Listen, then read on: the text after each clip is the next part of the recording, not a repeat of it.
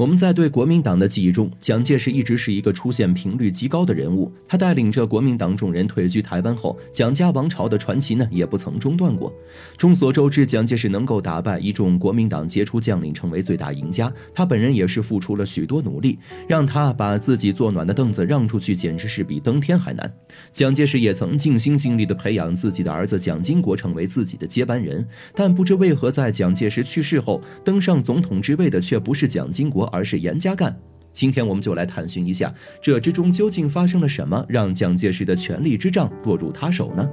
严家淦此人的名号在大陆呢并不响亮，甚至我们也不知道他曾是继蒋介石之后的第二任国民党领头人。这主要是因为他的突出贡献并不在军事上，占领台湾后军事比重已经远远比不上发展比重了。严家淦的发展也就是在这时体现出了势如破竹之态。严家淦出身富贵，家里是江苏有名的大家氏族，严家爷爷是当地的首富，这为严家淦提供了良好的经济条件，供他求学深造。严家淦本人呢更是。成绩优异，品格高尚。一九二六年从上海圣约翰大学毕业的严家淦，乘坐着家里的小游艇回到了家中。在上海许多人还没有见过私人汽车的情况下，严家淦就给自己买了一辆，以供消遣。在此期间，严家淦还结识了自己在上海圣约翰大学的学长宋子文。宋子文是宋美龄等人的兄弟。他在政治上造诣不浅，识人断才的本领呢也很厉害。等到严家淦毕业后，宋子文就将他推荐进入了国民党，正式开始了他的政治生涯。不得不承认的是，优秀的人不论在哪里都能够混得风生水起。严家淦的工作都完成的十分出色，认识他的人呢都夸赞他是一个严谨公谦、认真负责的优秀青年。严家淦后来被指派前往台湾，也是因为表现出色而获得了中华民国陆军一级上将陈诚的欣赏和看重。到达台湾后，严家淦担任行政长官、公署交通处处长，继续被重用。一九四五年，严家淦从台湾飞往重庆，向交通部述职。述职回去的途中，需要向蒋介石汇报台湾的交通情况。这是严家淦第一次进入蒋介石的视野。他在蒋介石的面前没有表现出任何的拘谨和畏缩，相反，他的逻辑缜密，表达清晰，列举出的台湾现存问题上也常常有自己的一套见解。这让蒋介石对严家淦产生了爱才之心。蒋介石认为，这样的人才正是现在国民党所渴求的。一九四六年，经济大崩盘，导致物价飞涨，令百姓苦不堪言。抗战胜利后，没有侵略者的干扰，中国大陆又处处呈现出荒芜的景象。在此时，没有比扶持农业、恢复经济更重要的事了。机遇又刚好摆在面前。哪里有不奋勇前进的道理？但是国民政府的做法却是令人失望费解。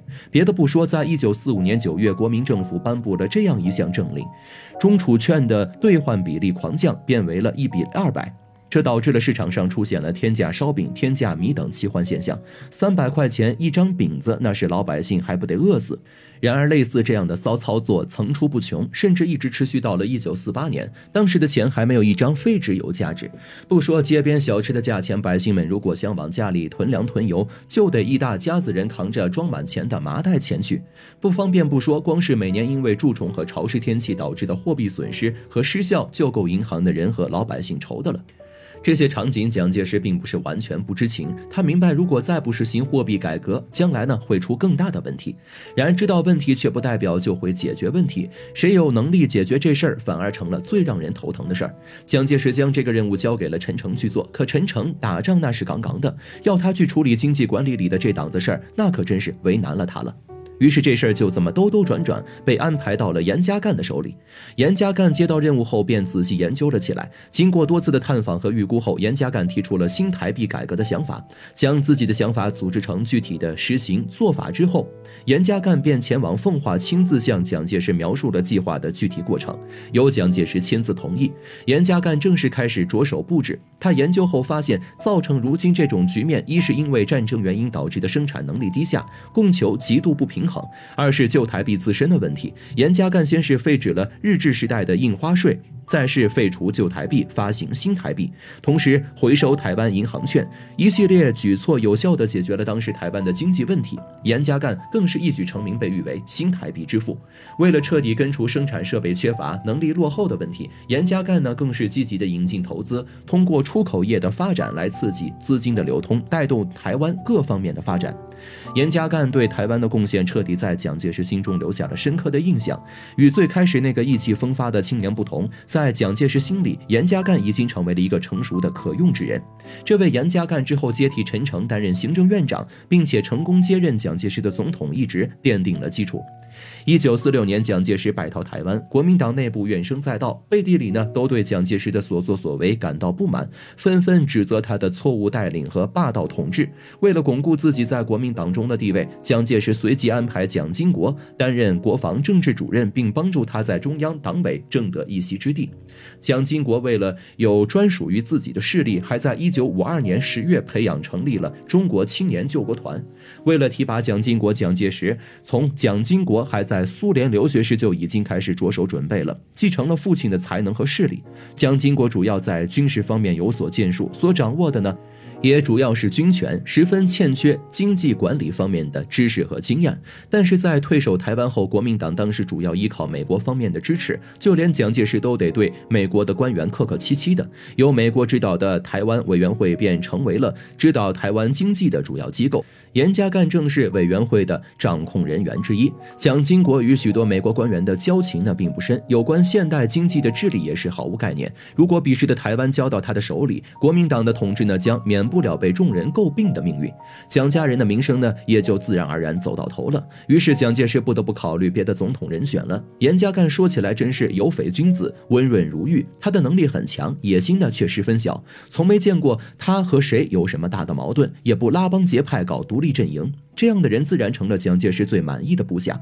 随着时间的推移，许多国民党的将士们呢也逐渐老去，从刚来时矫健有力的少年变成了两鬓花白的老者。他们的退休抚恤问题也给了国民党重重一击。